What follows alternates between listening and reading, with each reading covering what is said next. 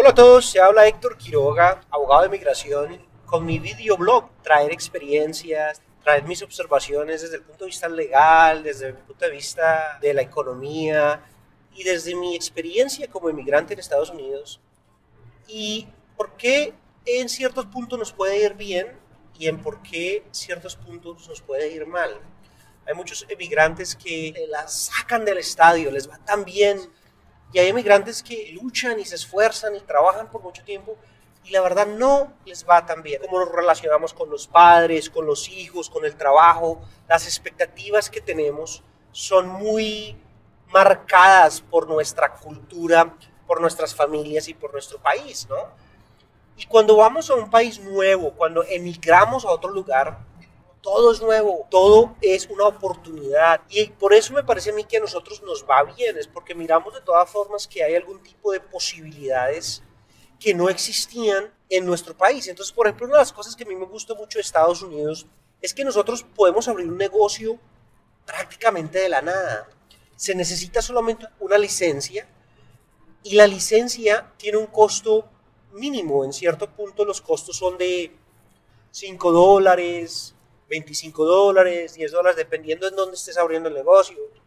Ahora, hay ciertos negocios, obviamente, que requieren ciertas licencias especiales, como un abogado necesita ser abogado, tener licencia de abogado, un médico tiene que, ser, tiene que tener licencia de, de médico. Obviamente esto está predicado en que la persona tenga un seguro social, en ciertos estados es muy difícil abrir un negocio sin un seguro social, en ciertos estados es posible, dependiendo en dónde esté la persona. Tú puedes abrir un negocio tú solo. En ciertos lugares eh, te pueden hasta prestar dinero para que inicies tu negocio. Y eso a mí me parece pues muy bonito porque en, en, otros países no es así. Tienes problemas con los permisos, tienes que invertir de cierto punto, alguien te tiene que prestar y pues nadie te presta porque tu negocio es nuevo y no es rentable. Un emigrante eh, por sí mismo sabe que hay riesgo. La persona que, que se viene a jugárselas a Estados Unidos o a otro país es porque quiere avanzar su posición y sabe que hasta cierto punto tiene que tener mucho coraje tiene que tener mucho, ser muy valiente en ir a enfrentar una situación y decir, pues me las voy a jugar. Entonces se requiere una persona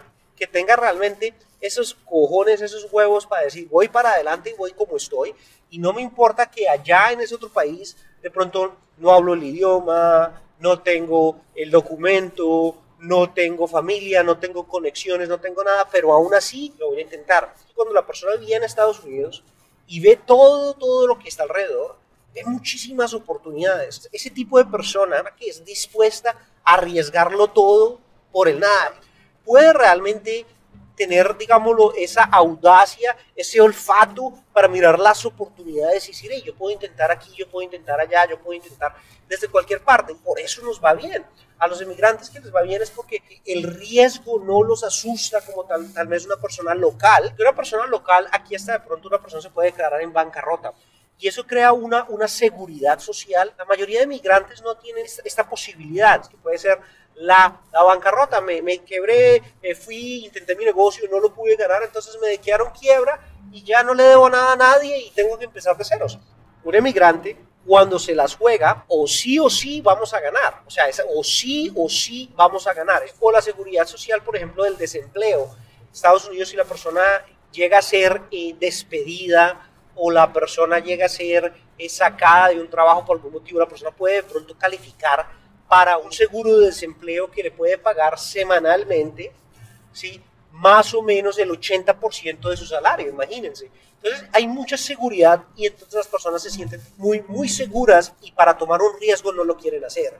El emigrante no viene con esa mentalidad, no, nosotros vamos con la mentalidad es de salir adelante, de salir con toda, echados para adelante con lo que nos toca. Que obviamente va a haber adversidad, pero que sí o sí la tenemos que lograr y que no hay ningún tipo de red que nos salve, una red que nos rescate y que nos dé la seguridad de que de pronto podemos ir bien. Ahora, esto no quiere decir que sea fácil, es muy difícil, ¿no?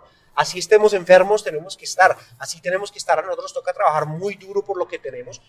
Ahora, ¿por qué nos va mal? ¿Por qué le va mal a un inmigrante en Estados Unidos?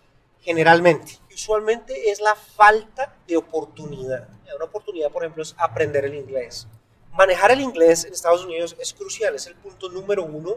Número uno, y si la persona está trabajando de sol a sol, la persona trabaja de lunes a domingo, eh, porque se está intentando eh, ganar el dinero para poder pagar el arriendo, las cosas que se necesitan. En muchas partes en Estados Unidos se ocupas un carro.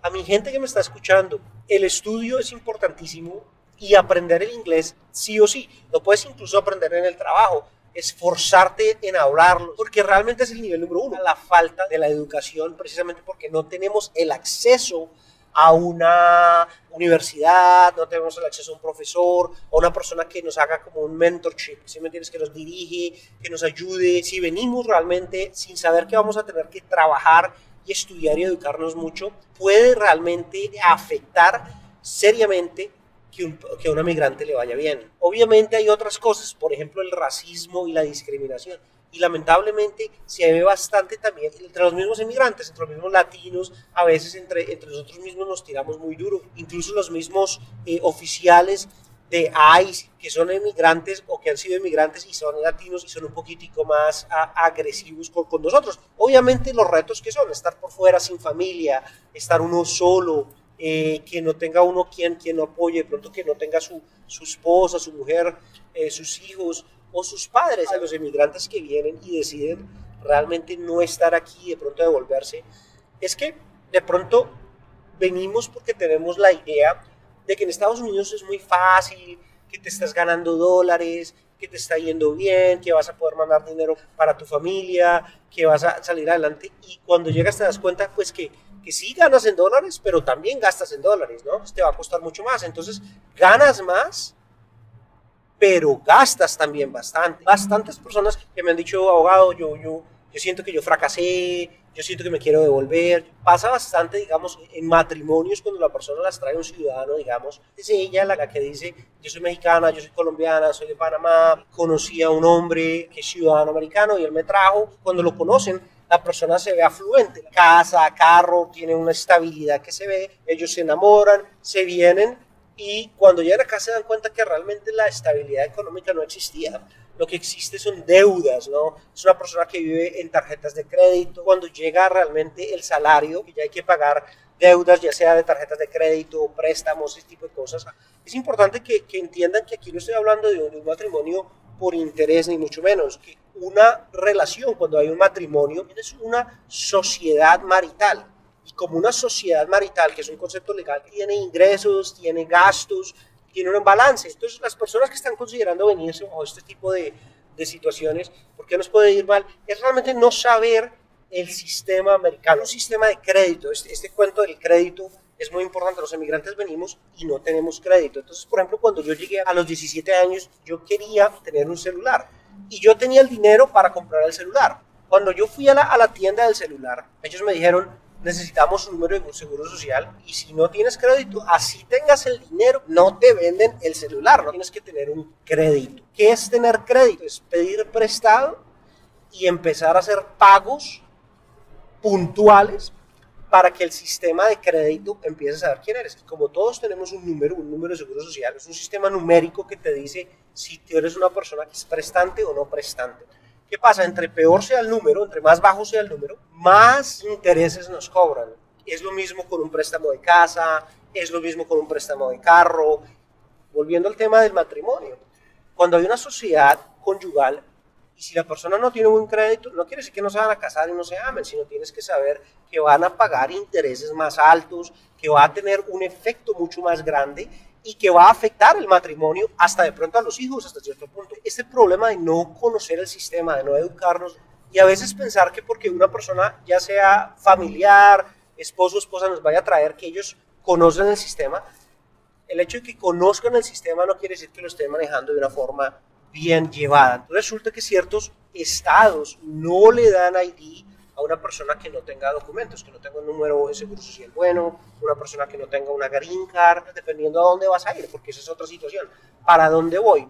Si la persona se va para Nueva York, si la persona se va para Florida, son diferentes situaciones que se pueden mirar y pueden de todas formas determinar si la persona tiene o no tiene algún tipo de posibilidad. Entonces, a mí me parece que lo que nos determina a nosotros, una vez más, que nos va bien, es la posibilidad de mirar las oportunidades y de capitalizar en esas oportunidades. Y no solamente es dinero ni crédito, simplemente puede ser, hombre, yo quiero estudiar yo quiero aprender el inglés, entonces me voy a relacionar con personas que me hablen en inglés. El televisor en inglés, el radio en inglés, la música en inglés, intentar buscar la oportunidad y te vas a dar cuenta que lo vas a dominar. Ahora no va a ser perfecto, vas a tener acentos, arriesgate. El inmigrante tiene ese olfato para ver las oportunidades, deja que tu olfato te lleve adelante, porque nos va mal.